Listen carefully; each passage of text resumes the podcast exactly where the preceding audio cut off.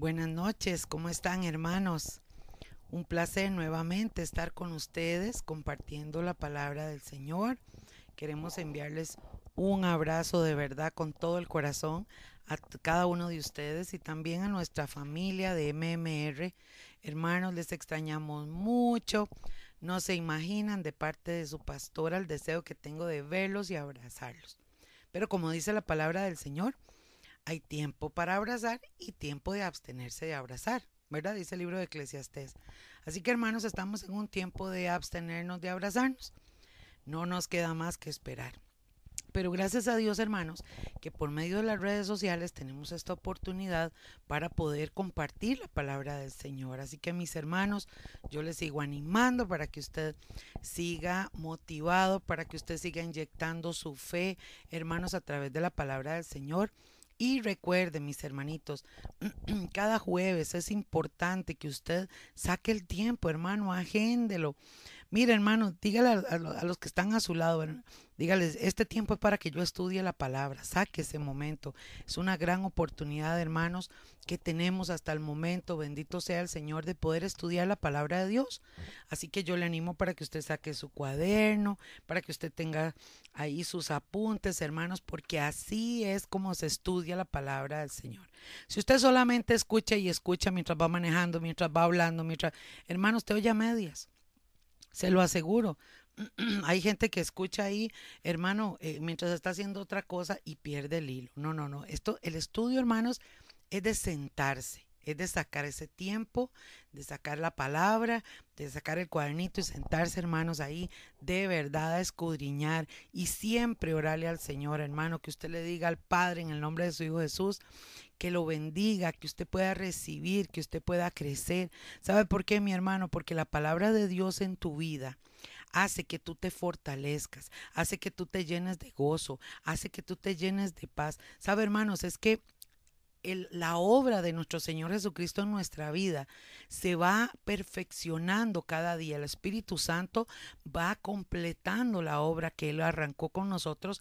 Dice que la va completando hasta perfeccionarnos. Pero hermanos, a través de la lectura de la palabra de Dios, a través de su santa palabra, escudriñándola. Entonces, yo les animo, mis hermanos, para que usted saque ese tiempo y disfrute de los jueves, hermano, ahí con con un tecito, con un fresquito, con lo que usted tenga y realmente pueda estudiar la palabra del Señor. No menospreciemos esta oportunidad. Mire, hermano, ya el Señor cerró iglesias. Vea que no se puede todavía reunir y a va la situación, no sabemos cuándo podremos nuevamente volver a la iglesia, a la libertad que teníamos. Pero ahora tenemos esta otra oportunidad de escuchar la palabra por las redes sociales, por internet, por WhatsApp, por donde sea. Aprovechemos, hermano antes de que venga de verdad la situación donde ya no se pueda escuchar, donde haya una persecución, hermanos, y entonces se van a lamentar muchos el no haber sacado este tiempo tan glorioso y tan maravilloso. Bueno, mis amaditos, la semana pasada estuvimos en el tercer estudio sobre vestiduras blancas. Hoy vamos a terminarlo en el estudio número 4 y quiero que recordemos, hermanos, ustedes que están llevando la secuencia, perdón, que estuvimos mirando esta palabra preciosa de Isaías, recuerda, que dice que si nuestros pecados fueran como la grana y como la nieve, dice, como la nieve serán emblanquecidos, si fueran rojos como el carmesí, vendrán a ser como blanca lana. Qué lindo, ¿verdad? Vimos, hermanos, también la importancia de entender que el perdón de nuestro Señor Jesucristo por nuestros pecados a través de su sangre, de su sacrificio, es que nos limpia, nos limpia de todo pecado. Entonces, hermanos, esto es importante, se lo explico más que todo a los nuevecitos. ¿Qué es importante que usted entienda de esto, mi hermano? Que cuando usted viene a Cristo, nosotros venimos del mundo con una ropa andrajosa, con una ropa sucia, percudida, rota, hermano, con una vestimenta terrible. Uno viene del mundo revolcado de Satanás de una cosa terrible, del puro lodo. Cuando venimos a Cristo, hermanos, al recibir nosotros su palabra y al recibir a Jesús en nuestra vida como nuestro Señor y Salvador, entonces ese perdón de pecados que Él hizo en la cruz del Calvario al derramar su sangre por nosotros, hermanos, Él nos perdona de los pecados y con su sangre nos limpia, con su perdón nos reviste. ¿Qué sucede, hermanos? Que es como si nos pusieran una vestidura nueva. Es como lo leímos en el Hijo Pródigo, ¿verdad? ¿Qué pasa? Al venir usted al Padre, hermanos, al venir usted reconociendo, al venir cada uno de nosotros con un corazón humilde, hermanos, el Señor viene y nos reviste. ¿Ah? También dice la palabra en, en el libro de Génesis que eso fue lo que hizo con Adán y Eva, ¿verdad? Después de que pecaron y después de que le fallaron al Señor, tuvieron vergüenza delante de Dios. tuvieron que reconocer que habían fallado delante de Dios y Dios les cosió túnicas, dice que les cosió ropa, los vistió. Y es que hermano, la vestidura espiritual es algo importantísimo y es necesario que la iglesia lo conozca. Por eso es importante, hermanos, entonces retomar que la sangre de, de Jesucristo nos limpia de todo pecado. Entonces venimos a Cristo, somos revestidos, ¿verdad?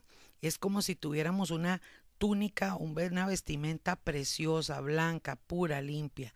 Pero mis hermanos, es tan importante entender que una vez que nosotros recibimos esa vestidura, nuestro caminar con Cristo, nuestro andar con el Señor, como cristianos, como hijos de Dios, nos demanda la palabra guardar nuestras vestiduras blancas. Entonces, hermanos, ¿qué debemos hacer nosotros para no manchar nuestras vestiduras? Bueno, ya lo hemos venido estudiando nosotros, eh, a estudios, valga la redundancia, que tuvimos en los jueves anteriores. Vimos un montón de versículos y vimos, hermanos, cómo el arrepentimiento genuino, no el remordimiento, no hermano, el arrepentimiento delante de Dios nos da la oportunidad de poder ser purificados por Él. Entonces, amados, estamos en Cristo, el Señor nos limpia con su sangre preciosa, ya nosotros tenemos acceso al Padre para poder orar, para poder pedirle, para poder alabarle, para poder adorarle. Entonces, poder presentarnos delante del Padre, aunque no lo vemos físicamente, hermanos, poder usted decir, Padre nuestro que estás en los cielos, o poder usted decir, Padre Santo, Padre mío, Padre bello, Abba Padre, toda la forma en que usted quiera hablarle al Padre, es hermanos la libertad, la bendición, el pase que nosotros tenemos para presentarnos delante del Padre por la obra que hizo Jesucristo. El Padre nos escucha, nos mira, nos bendice y está presto a nosotros hermanos porque nos mira a través de la sangre de su Hijo Jesucristo. Entonces Él nos ve santos. Por eso la Biblia nos llama santos, hermanos no por nuestras buenas obras ni méritos, porque no lo merecemos, pero naditita, ¿verdad? No, no, no, sino que somos llamados nación santa por la misericordia de Jesús y del Padre al haber enviado a su Hijo y su Hijo por haber muerto por nosotros. Entonces, amados, cuando hablamos de vestiduras blancas, entendemos que al estar en Cristo tenemos ya una responsabilidad. Si ya Dios hizo su parte y cumplió su parte, nos toca a nosotros también hacer la parte nuestra.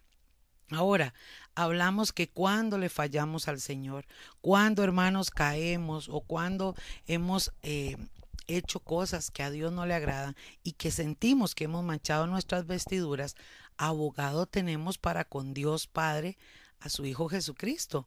Venimos entonces, hermanos, arrepentidos, venimos delante del Señor y el Señor nuevamente, hermanos, vuelve a limpiar nuestras vestiduras. Hay un salvo muy hermoso, no lo vamos a leer ahora, me parece que es el 51 o 53, no lo recuerdo ahorita, usted lo puede buscar en su Biblia, donde David también, David es un hijo de Dios, un siervo conforme al corazón de Dios, le falla al Señor, cae en pecado, cae en adulterio, en homicidio, bueno, hizo pecados terribles, pero él tiene un corazón arrepentido, él viene delante de Dios y en este salmo él escribe y él dice, purifícame, límpiame con tu hisopo santo. Entonces, hermanos, vimos a la luz de la palabra que aunque nuestros pecados fueren como la grana, van a ser emblanquecidos como la nieve. Aunque fueran rojos como el carmesí, van a ser como blanca lana. ¿Por medio de quién? Por medio de la sangre de Jesucristo, que nos limpia de todo pecado. Amén. Entonces, hermanos, Vimos también la semana pasada cómo eh, Juan en el libro de Apocalipsis describe también al Señor como el que nos amó y nos lavó de nuestros pecados con su sangre. Por eso, mis amados, es tan importante entender esta palabra y quiero entonces que usted vuelva conmigo a este versículo para arrancar el estudio de hoy, Apocalipsis capítulo 1, versículos 5 y 6. Muy bien, para que usted pueda entender esta palabra. Dice así, y de Jesucristo es testigo fiel el primogénito de los muertos y el soberano de los reyes de la tierra, al que nos amó y nos lavó de nuestros pecados con su sangre, y nos hizo reyes y sacerdotes para Dios su Padre. A Él sea la gloria e imperio por los siglos de los siglos. Amén. Esta frase, hermanos, estos dos versículos encierran un montón de enseñanza impresionante. Pero aquí Juan está presentándose, hermanos, está presentando a Jesucristo y entonces lo muestra en varias facetas. Dice el testigo fiel, el primogénito de los muertos, el soberano de los reyes de la tierra. Aquí, está, aquí está dando tres descripciones, ¿verdad? Que Jesús es el testigo fiel, que es el primogénito de los muertos y que es el soberano de los reyes de la tierra. Ahora, no vamos a profundizar en esto, ya lo vimos la semana pasada, pero también él dice, al que nos amó. Vea que lo ensalza como soberano de los reyes, el primogénito de los muertos, el testigo fiel de todas las cosas, pero también describe al que nos amó. Y ese amor, hermanos, es que nos amó desde antes de la fundación del mundo y nos lavó, nos lavó de nuestros pecados con su sangre. Hermanos, aquí hay algo importante que yo quiero que usted entienda esta noche. Cuando usted comprende que Jesús te ama y te ha amado y te amará profundamente porque es indescriptible realmente cómo nosotros poder describir el amor de Dios, hermanos, no nos da, no nos da la cabeza para describir tanto amor, pero Solo el hecho de entender que Dios te ama y que te lavó de tus pecados, que Jesús te lavó de tus pecados y nos hizo, escucha hermanos, reyes y sacerdotes para Dios. O sea, hermano, que la obra del Señor en la cruz de Calvario ha sido y es tan gloriosa, hermanos, pero tan gloriosa, bendito sea el nombre del Señor, que no solamente, hermano, nos ha perdonado, nos ha limpiado, nos ha guardado del infierno, nos ha guardado de la muerte, nos ha, nos ha guardado de la condenación eterna, va a guardar a su pueblo, a sus hijos, hermanos, de la gran tribulación, sino que también nos otorga, dice, nos hizo reyes y sacerdotes para Dios, su Padre. Qué maravilloso. Y por eso dice, a Él sea, ¿a quién? A Jesús a Jesús sea la gloria y el imperio por los siglos de los siglos, hermanos, porque la obra que ha hecho Jesucristo en la cruz del Calvario no es cualquier cosa. Y cuando nosotros, hermanos, a la luz de la palabra, entendemos, comprendemos la magnitud de peso de gloria, que significa que Jesucristo haya muerto, nos haya perdonado, nos haya librado, nos haya bendecido y tras de eso, hermanos, nos otorga un puesto gubernamental, un puesto regio. Somos reyes y sacerdotes para Dios. Hermano, cuando usted y yo entendemos eso, ¿sabe qué? Usted levanta las manos y glorifica a Dios. Usted levanta la mirada al cielo y le dice, gracias Señor. Usted empieza a desgastarse, hermano, para agradar a Dios en todas las cosas. No importa que tenga que poner la otra mejilla. No importa que usted tenga que humillarse. No importa lo que usted tenga que hacer, hermano. Todo lo que hacemos lo hacemos para la gloria de Dios.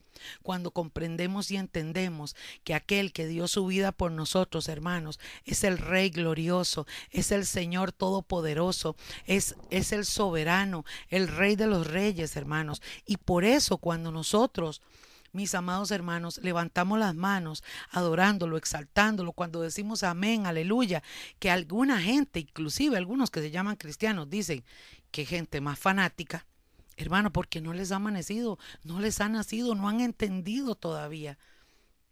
Pero cuando tú y yo entendemos, hermanos, esta parte gloriosa, este precioso eh, misterio que nos ha sido revelado, hermanos, no nos cansamos de exaltar, de tirarle besos al Señor, de decirle gracias y de agradarle al Padre, hermanos, en todas nuestras vidas, en toda nuestra vida. ¿Están conmigo? Nos hizo reyes y sacerdotes, hermanos, para Dios su Padre. ¿Por qué, mis amados?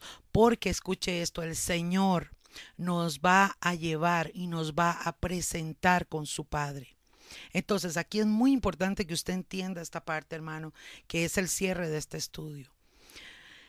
Nosotros tenemos la responsabilidad aquí en la tierra de cuidarnos, de agradar a Dios y de vivir en santidad, agradando a Dios conforme a su palabra. Por eso la importancia de vivir en la palabra, hermano. Por eso le digo que es muy triste cuando yo veo que la gente no le da importancia a la palabra de Dios. Ven el culto porque sienten una, un compromiso, porque le caemos bien los pastores, o porque, ay, porque siento lindo. No, mi hermano, mi hermana, no, no, no, no. No es el tiempo de pensar así, es el tiempo de entender que la responsabilidad de nosotros meternos en la palabra es porque nos ayuda a crecer para mantenernos firmes. Es la forma, hermanos, de nosotros mantener brillante resplandeciente nuestras vestiduras. Ahora, mire qué interesante, hermanos. El Señor entonces nos da esa responsabilidad. Nosotros cuidamos estas vestiduras ahora en este tiempo. ¿Qué pasa, hermano? Que va a sonar la trompeta. Cuando suene la trompeta, hermano, que no son las trompetas del Apocalipsis, no se enrede. No, no, no. La trompeta que anuncia que Jesucristo viene a recoger a su iglesia Mucha gente cree que todo el mundo se va a ir, pero no es así, hermano. ¿Quiénes son los que van a subir? Los que tienen las vestiduras. Escuche y apúntelo y póngalo en mayúscula. Blancas. ¿Están conmigo, iglesia? Blancas. No dice vestiduras de como sea, de quien sea. No, vestiduras blancas. Ropas blancas. La blancura significa pureza, santidad. ¿Están conmigo, iglesia? Entonces, amados, una vez que suene la trompeta, los que tengamos las vestiduras blancas, limpias, resplandecientes, vamos a subir al cielo por medio del Espíritu Santo. El Espíritu de Dios nos va a hacer volar. Vamos a levantarnos del piso, hermanos, vamos a volar y dice que nos vamos a encontrar con Jesucristo en las nubes. El Señor Jesús entonces va a subir al cielo con nosotros. Vamos a vernos en los aires, hermanos. Nótese qué glorioso, qué momento tan precioso, tan glorioso. Es la esperanza de gloria que tenemos todos nosotros.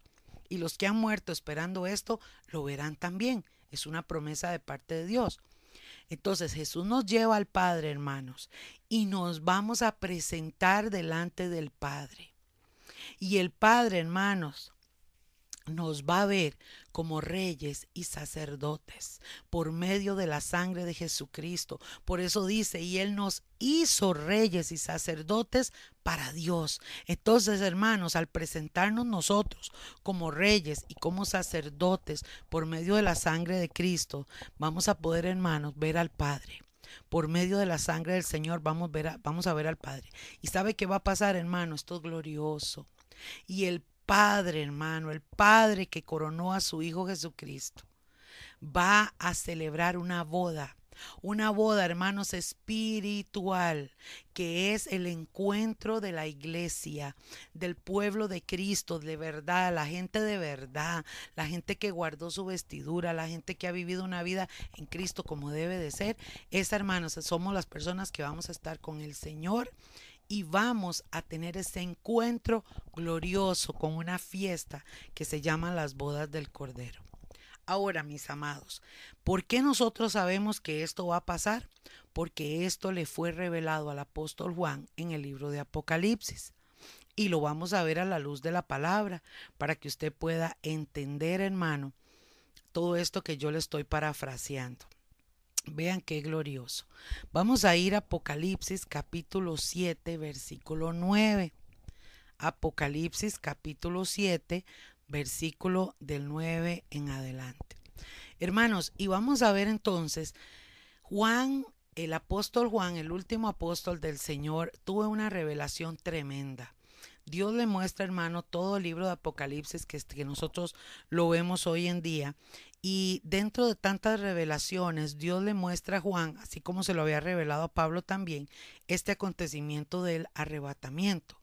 Pero vea lo que sucede, hermanos. Por eso le digo la importancia de entender que es nuestra responsabilidad mantener nuestras vestiduras blancas, limpias, ahora que estamos a tiempo aquí en la tierra, hermanos y aquellos que se van añadiendo, aquellos a los que se les está predicando por todas las redes sociales y están recibiendo al Señor en su corazón, ya entraron entonces con sus vestiduras blancas y nuestro trabajo entonces, hermanos, es seguir predicando la palabra y que estas personas se llenen de Dios para que sigan purificándose en, la sangre del Señor o en la presencia de Dios. Apocalipsis capítulo 7, versículo 9. Vea lo que dice la palabra, mis hermanos. Vamos a ir despacito. Dice, después de esto miré y he aquí una gran multitud, la cual nadie podía contar. De todas las naciones y tribus y pueblos y lenguas que estaban delante del trono y en la presencia del Cordero. Nótese esto, mi hermano. Juan tiene una visión y ve una gran multitud. Dice que era una multitud que nadie podía contar. Pero vea lo que dice, hermanos. ¿Quién era esta multitud? Dice, era una multitud que era de todas las naciones, de todas las tribus, de todos los pueblos y de todas las lenguas.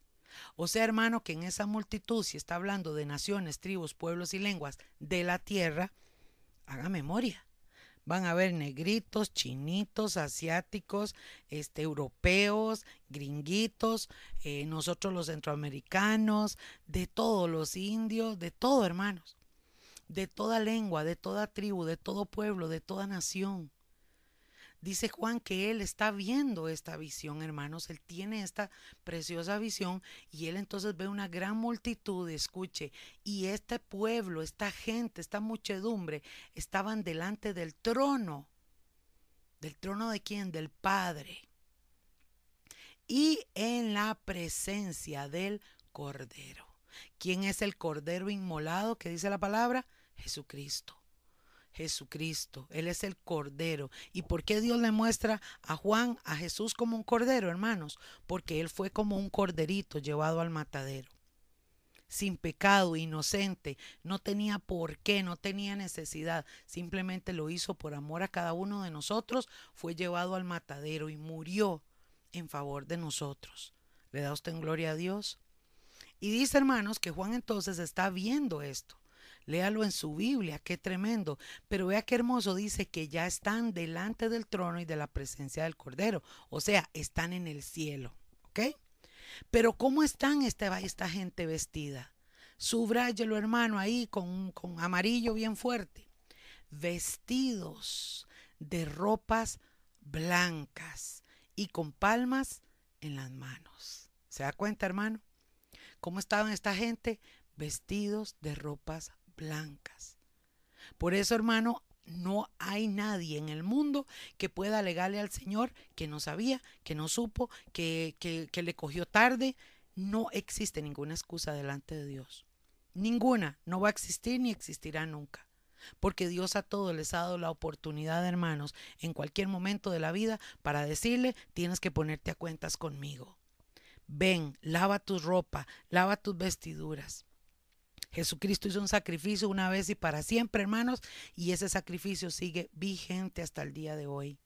Por eso le digo, hermanos, gloria a Dios, comparta la palabra, comparta, hermano. A nosotros no nos interesa eh, hacernos famosos, ni mucho menos. No, no, no, hermanos. Si viene una persecución, nos cortan la cabeza por, por Cristo. Gloria a Dios, para eso estamos. Para servirle a Cristo. Pero el punto es, hermano, que hay que seguir predicando la palabra porque todavía está vigente este pacto que Dios hizo para con el hombre, un pacto de amor, de entregar a su Hijo Jesucristo a morir por nosotros. Entonces, hermanos, esto está vigente todavía. Todavía hay tiempo de que la gente sea parte de esta muchedumbre. ¿Se da cuenta, hermano? Gloria a Dios porque usted y yo podemos decir somos parte de esa muchedumbre que vamos a estar con Cristo, pero todavía estamos en la tierra porque todavía hay gente que tiene que venir. ¿Está conmigo, iglesia?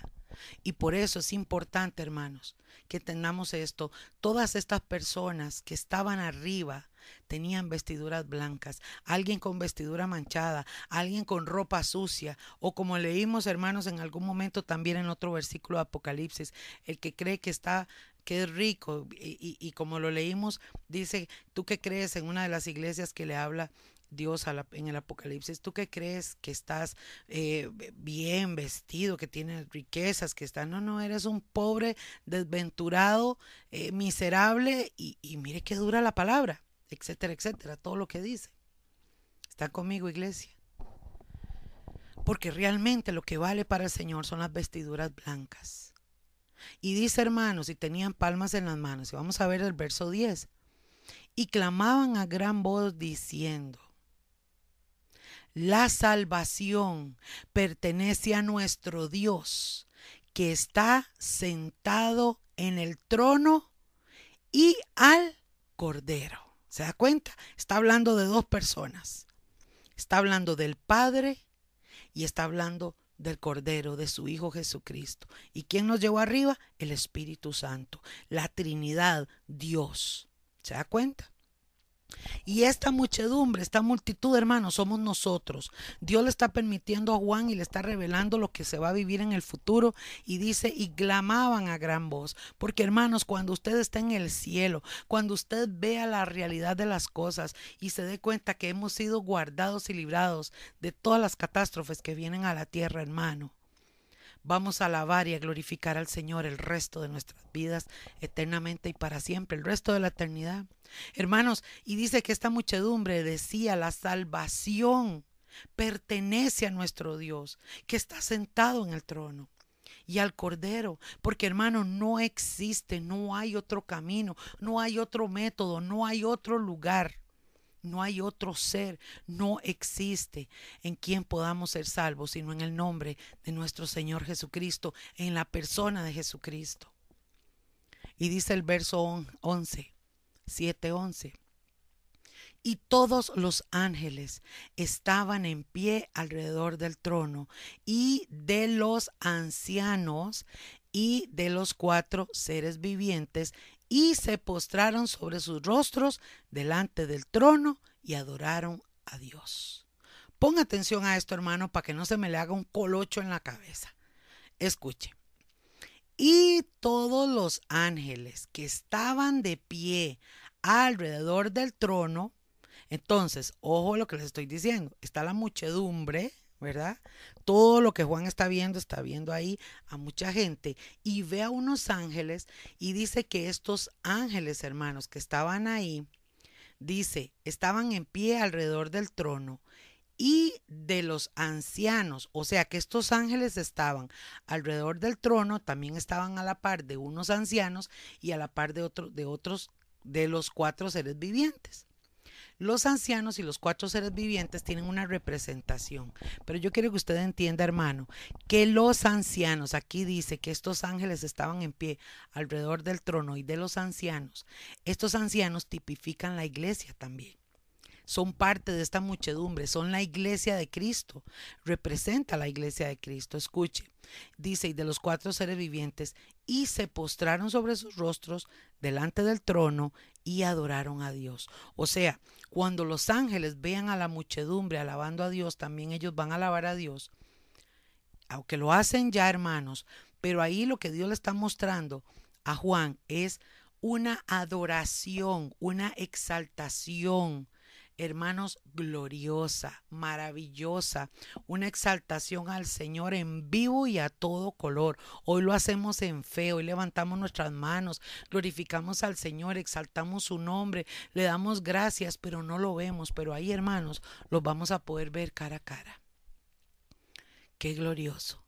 Y dice el verso 12, diciendo, o sea, aquí todos dicen, los ángeles, los ancianos, los cuatro seres vivientes y toda la muchedumbre, diciendo, amén. que significa así sea, la bendición y la gloria y la sabiduría y la acción de gracias y la honra y el poder y la fortaleza sean a nuestro Dios, refiriéndose a los tres, por los siglos de los siglos. Amén. Qué hermoso, hermanos. Qué cuadro más precioso y qué visión más hermosa le está mostrando Dios a Juan. Pero notes, hermanos, que para poder estar ahí tenemos que tener vestiduras, dígalo conmigo, blancas. Exacto.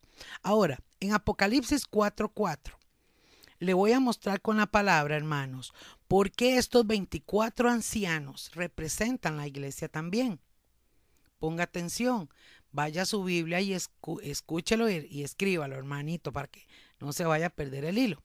Apocalipsis 4:4 dice, y alrededor del trono había 24 tronos, y vi sentados en los tronos a 24 ancianos, escuche, vestidos de ropas blancas. ¿Cómo estaban? Vestidos de ropas blancas con coronas de oro en sus cabezas. Escuche esto. Con corona de oro en, su en sus cabezas. Quiero que usted me ponga atención aquí. Vamos a hacer una pausa un momentito. Miren qué interesante, hermanos. Alrededor del trono habían estos 24 ancianos que representan la iglesia. Y dice que estos ancianos particularmente, hermanos, tenían ropas blancas y tenían coronas de oro en sus cabezas. Yo quiero que usted entienda esto, hermano, y probablemente en otro estudio vamos a poderlo enseñar para que no se me le saca un colocho ahorita. Pero hermano, la Biblia habla de coronas aquí en la tierra que no las vemos, que son simbólicas, que son espirituales, pero también habla, hermano, de que vamos a ser coronados. Si somos reyes para Dios, ¿qué se le pone a un rey en la cabeza? ¿Mm? Una corona. Y el sacerdote hermano usaba no una corona, pero usaba también una, una, creo que se llama mitra, algo así, en la cabeza eh, especial que lo identificaba como sacerdote. Eso se usaba en el tiempo de los judíos. Así que de la misma forma, mis hermanos, habla la palabra que los, nosotros, la iglesia, vamos a ser vestidos. O sea, hay una vestidura ya, hermano, como pago, como recompensa a lo que usted hizo aquí en la tierra por Cristo, al esfuerzo, a la dedicación, hermano, a lo que usted hace aquí por el Señor. Usted allá, Dios le prometió una vestidura nueva, una corona en su cabeza. ¿Me comprenden, hermanos? O sea, el trabajo de aquí recompensa lo que viene allá arriba o lo que Dios tiene para nosotros. Estos ancianos hermanos que representan la iglesia estaban vestidos de ropas blancas, o sea, son gente de verdad, que dice, con coronas de oro en sus cabezas. Y ahora ve lo que dice el verso 10. Y los 24 ancianos se postran delante del que está sentado en el trono. O sea, Ve Juan en la visión que estos ancianos se postran, le dan culto, alabanza y gloria. Por eso yo digo, hermanos, hay gente que aquí no levanta manos para adorar, le da vergüenza, yo adoro a Dios como a mí me da la gana, Dios lo que mira es el corazón, qué sé yo, dicen mil cosas. O lo decían, porque ahora ni siquiera se puede ir a las iglesias a adorar. Pero hermano, no ve ahí los hermanos que aplaudir y todo era como, como muy chapanderetada, ¿verdad? Pero hermanos, no es así. Y es cierto, Dios mira el corazón. Pero también, hermanos, cuando usted ama a Dios, cuando usted realmente valora a Dios, hermano, usted no tiene problema en postrarse. Usted no tiene problema en doblegar sus rodillas. Y estos ancianos, hermanos, se postran delante del que está sentado en el trono, dice el verso 10, y adoran al que vive por los siglos de los siglos y echan sus coronas delante del trono diciendo, ay, escuche esto hermano, Señor, verso 11, digno eres de recibir la gloria y la honra y el poder, porque tú creaste todas las cosas y por tu voluntad existen y fueron hechas. ¿Se da cuenta, hermano, qué glorioso? Esta iglesia, hermano, que va a subir al cielo, vamos a estar delante del trono del Señor y vestidos de ropas blancas, vamos a tomar nuestras coronas. Hermano, vamos a rendirle todo nuestro ser, aquel que creó todas las cosas y que por su voluntad existen y fueron creadas, al que es digno de recibir la gloria, la honra y el poder, hermanos, al Cordero, al Padre, vamos a tirar las coronas. ¿Por qué estos 24 ancianos representan a la iglesia? Quiero que vaya ahora conmigo a Apocalipsis capítulo 5, versículo 8. Apocalipsis capítulo 5, versículo 8. Y vamos de nuevo a ver esta parte.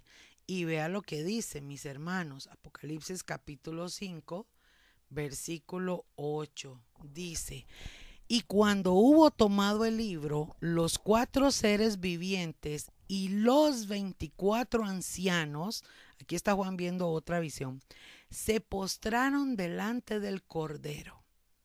Acuérdese que el único que es digno de abrir los sellos, ¿verdad? Para cuando se desaten los juicios a la tierra, es Jesucristo, el Cordero, Él es el digno. Por eso se le llama digno es el Cordero. Entonces, hermanos, dice que cuando tomó el libro, el Señor Jesús, los cuatro seres vivientes y los veinticuatro ancianos se postraron delante del Cordero. Todos tenían arpas y copas de oro llenas de incienso, que son las oraciones de los santos. Hermanos, yo no voy a detallar en esto porque no nos da tiempo. Esto hay que hacerlo en otro estudio. Pero los cuatro seres vivientes y los 24 ancianos representan la iglesia. Hermanos, de muchas formas. La iglesia representa para Dios, es representada de muchas formas. Ahora, vea lo que dice. Todos tenían arpas y copas llenas de oro, que son las oraciones de los santos. Si Dios nos mira santos a través de Jesucristo y nos llama santos, nación santa, hermana, hermanos. Entonces, esas copas de oro que están llenas de incienso, ese incienso son las oraciones de nosotros. Dios pesa nuestras oraciones y va a hacer justicia a la tierra por lo que hemos pasado.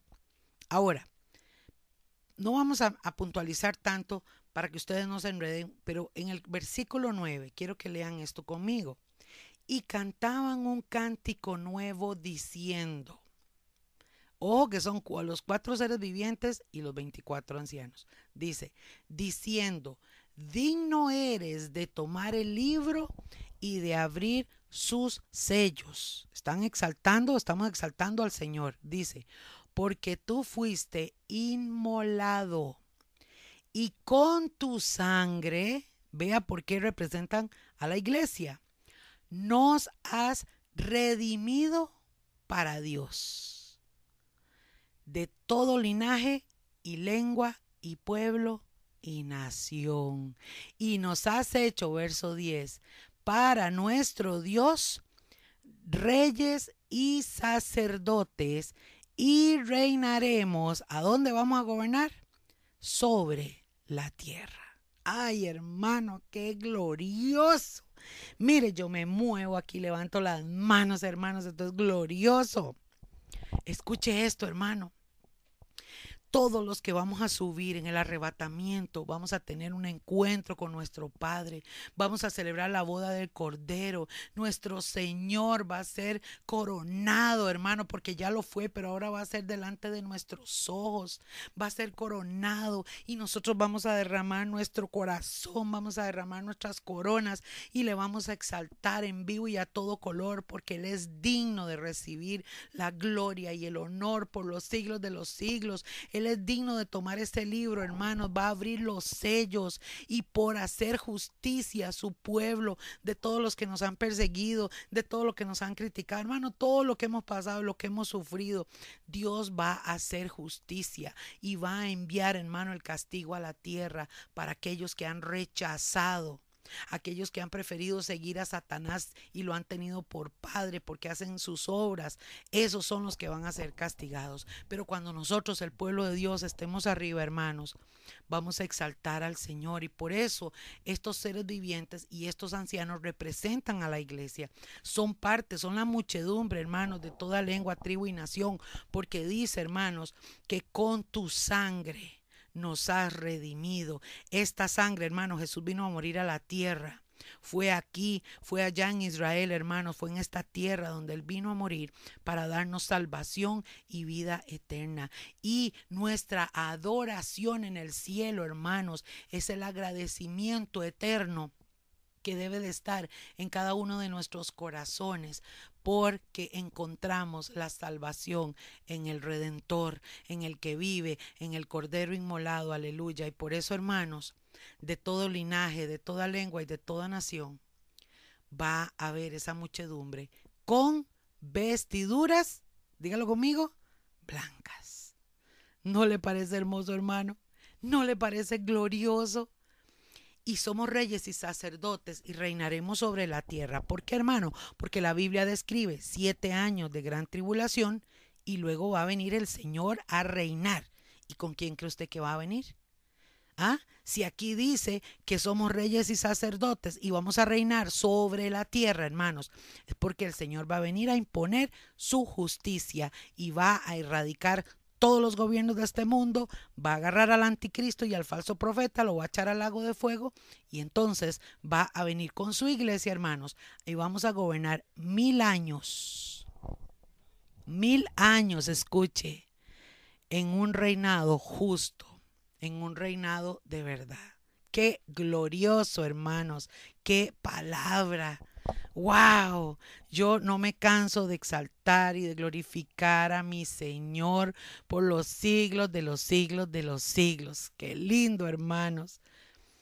Ahora, vaya conmigo a Apocalipsis capítulo 19, versículo 6.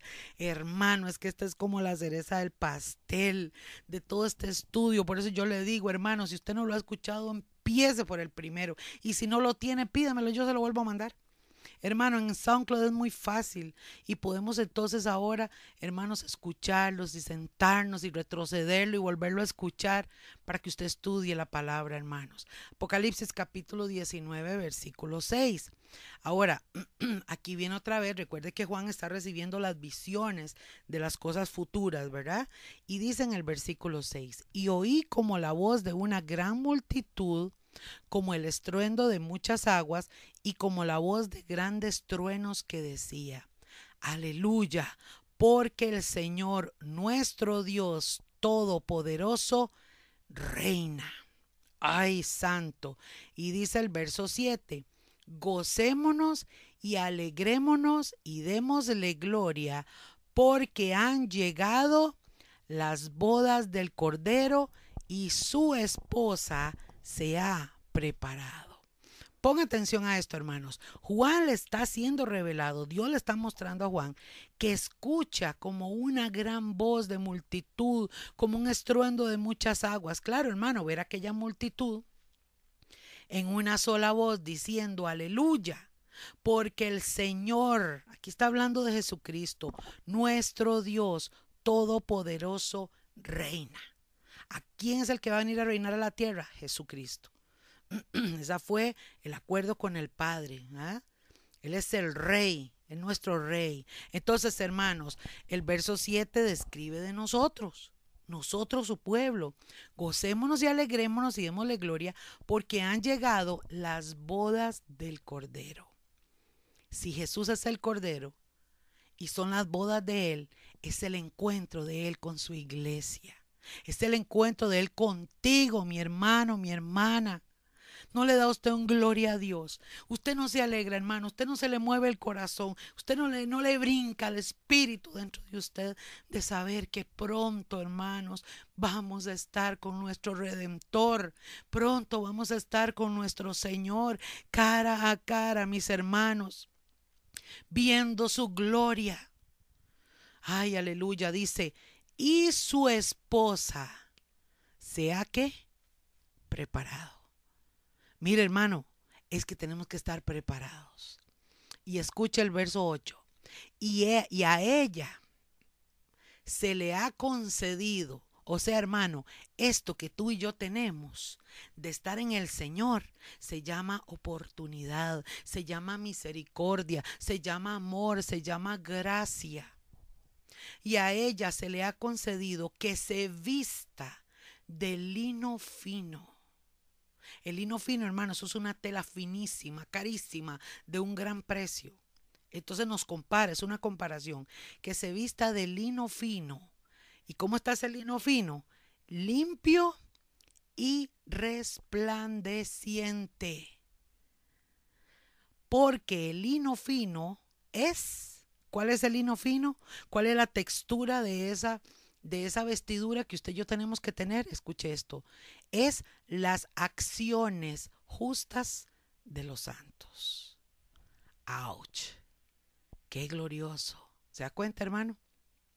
El lino fino que tenemos que tener en nuestras vestiduras son las acciones justas. Y cuando usted, hermano, obedece a Dios, y cuando usted quiere hacer lo correcto, y cuando usted, hermano, busca la presencia de Dios, aunque se le vengan todos los problemas del mundo, hermano, aunque se ve, mire, hermano, el diablo siempre está ahí de majadero. Pero si su, si su pie está firme, en Cristo constante, hermano, y sobre todo en este tiempo. Este es el tiempo de buscar a Dios, este es el tiempo de someternos, este es el tiempo, hermanos, de estar preparados. Estamos vestidos de lino fino. Estamos vestidos, hermanos, nuestras acciones son justas. Escuchen, no delante de los hombres. Aquí no es asunto de que el hombre y la mujer digan, ay, qué buena, ay, qué linda, ay, qué hermosa, ay, es que qué dulce, qué tierna. No, hermano, es el Señor. ¿Qué piensa el Señor de tus acciones? ¿Qué piensa el Señor de mis acciones? ¿Está conmigo, iglesia? Y ahora vea lo que dice el verso 9. Y el ángel me dijo, Dios entonces habla al ángel y el ángel le dice a Juan, escribe, bienaventurados. ¿Sabe qué quiere decir esa palabra? Dichosos. Dichosos los que son llamados Ay, hermano. Ay, hermano, a mí esto me llega en lo más profundo del corazón. Escuche esto, bienaventurados los que son llamados a la cena de las bodas del Cordero. Va a haber un fiestón, hermano. Va a haber un fiestón para aquellos que realmente están en esta tierra dispuestos, hermanos, a caminar conforme a la voluntad y preceptos de Dios. Aleluya. Y me dijo estas palabras, verdaderas, son verdaderas de Dios. Estas palabras son las verdaderas palabras de Dios. ¿Está conmigo, iglesia? Bienaventurados los que son llamados a la cena. Y usted, hermano, y yo somos invitados, porque lo suyo vino, vino al pueblo de Israel, hermano, y los suyos no le recibieron pero a todos los que sí le recibieron, les dio el derecho de ser hechos hijos de Dios. Nosotros fuimos añadidos, fuimos adoptados, hermanos. Su palabra llegó a nosotros y sigue llegando hasta el día de hoy para tener la oportunidad. La invitación a las bodas sigue vigente, hermanos. Pero en el momento en que suene la trompeta, hermanos, la puerta se va a cerrar. Ahorita la puerta está abierta. Ahorita la puerta es Cristo y la puerta está abierta. Pero esa puerta se va a cerrar, hermanos. Ahora, en la gran tribulación, escuche esto para ir cerrando. Alguna gente sí se va a salvar. Sí, hermanos, claro que sí. Gente que no le dio chance de conocer. No el tibio. No, no, no, no. El que conoció y se apartó, hermano, y se quedó en la gran tribulación, ya no se salva más. Y si se salva, hermanos, porque nunca se había convertido. Pero yo no creo que si haya conocido a Cristo y se apartara, hermanos, no. La palabra dice que le queda una horrenda expectación de juicio.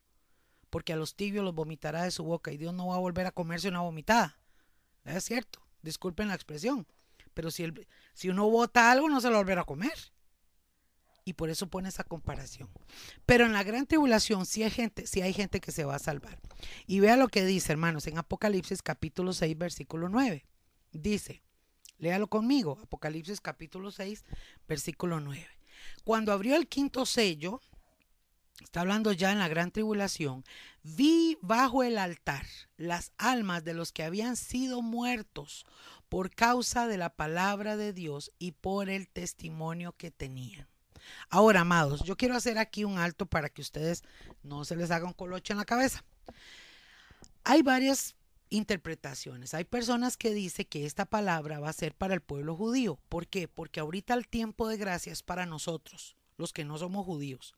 Pero una vez que venga la gran tribulación, ya el objetivo de Dios y todo va a ser en Israel. O sea, todo tiene que ver con el pueblo de Israel. Entonces, hermanos, para que venga la salvación a Israel también, algunos dicen que muchos que van a creer y que van a darse en cuenta, muchos judíos, que realmente Jesús es el Hijo de Dios, ellos, hermanos, al negarse a la adorar, porque no van a adorar al, al anticristo, ellos van a ser decapitados, porque el anticristo, hermano, no les va a aguantar. El anticristo o lo adoran o les corta la cabeza. Entonces, aquí habla, hermanos, de que dice Juan que él, que él vio bajo el altar las almas de los que habían sido muertos por causa de la palabra de Dios. Nótese lo que está diciendo, dice el verso 10.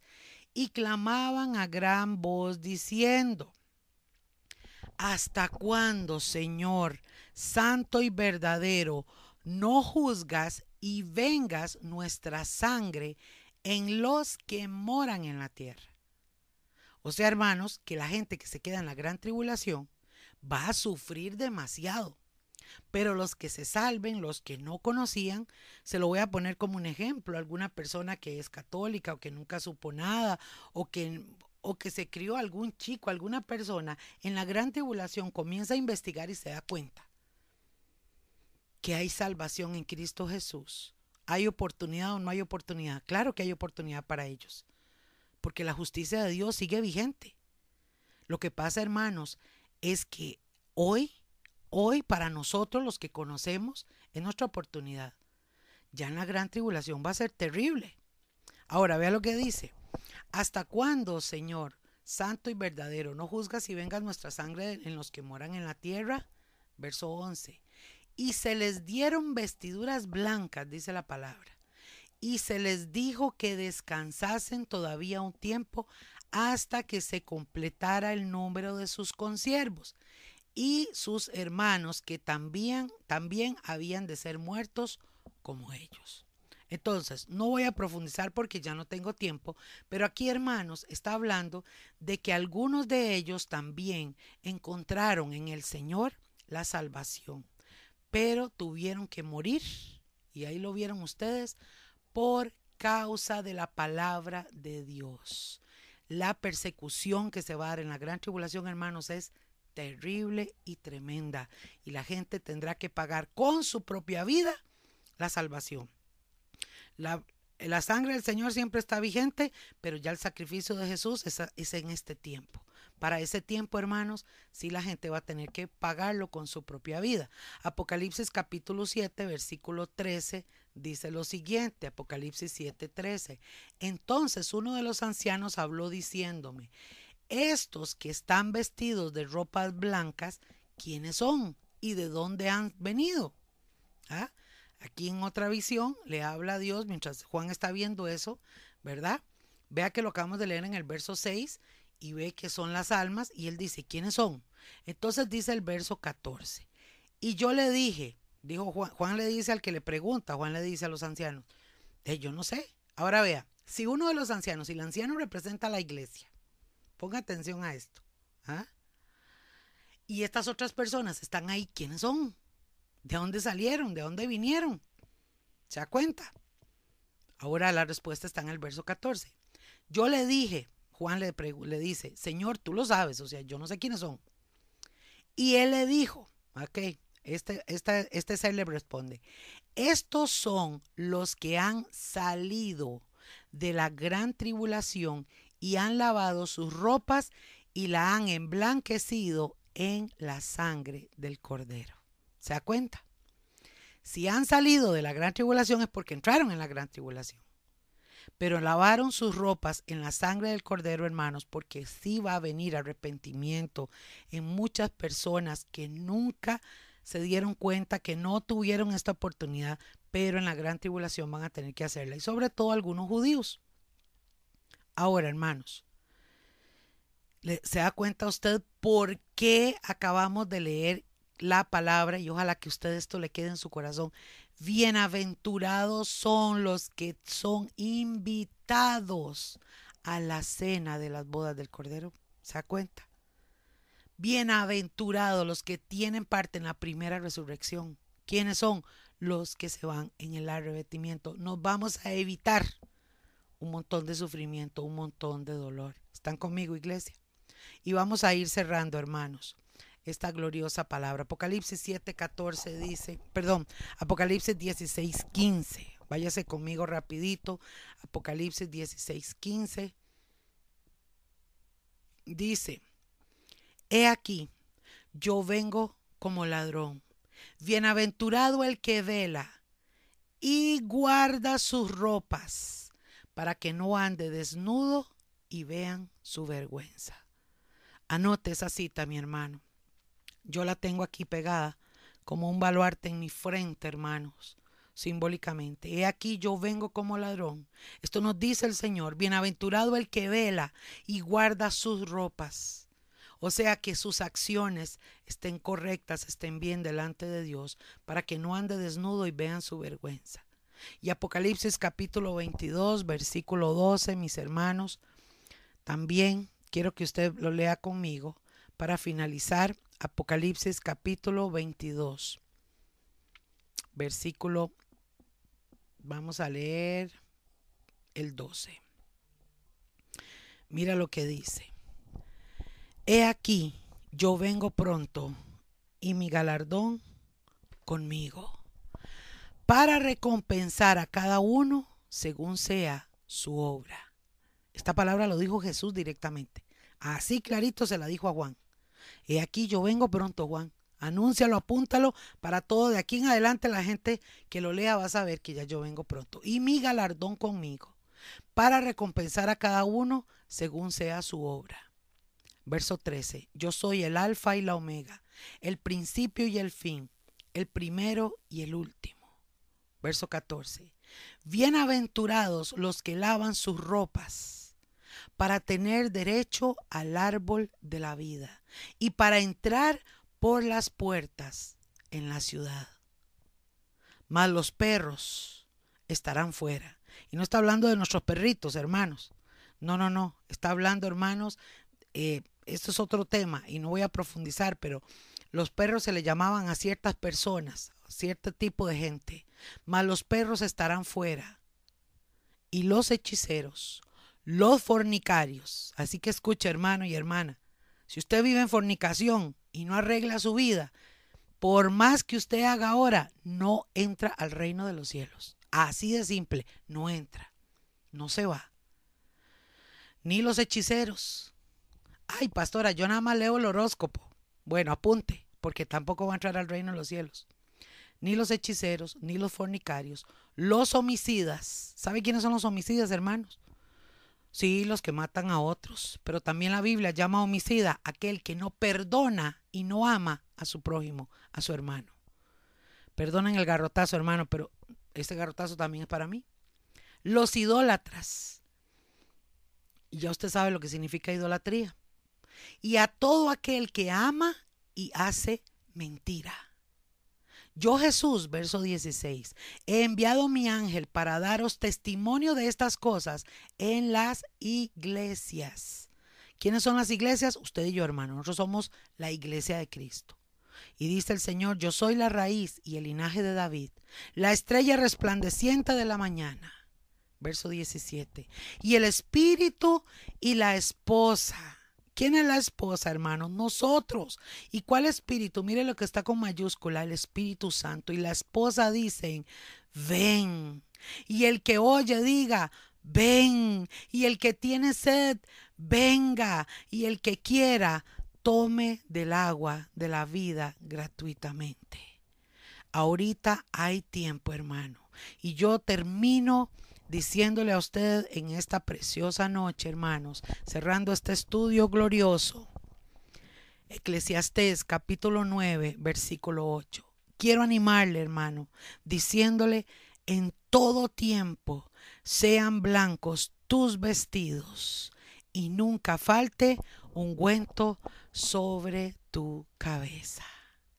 Hermanos, que la paz y la bendición de Cristo sea sobre tu vida y que el Espíritu Santo, hermano, te redarguya, te limpie, te mueva, penetre en lo más profundo de tu corazón con esta palabra para que tus vestiduras sean blancas, resplandecientes, y estés presto y listo, hermano, porque pronto sonará la trompeta. Cristo viene y se acerca, hermanos, las bodas del Cordero. Que Dios les bendiga. Buenas noches.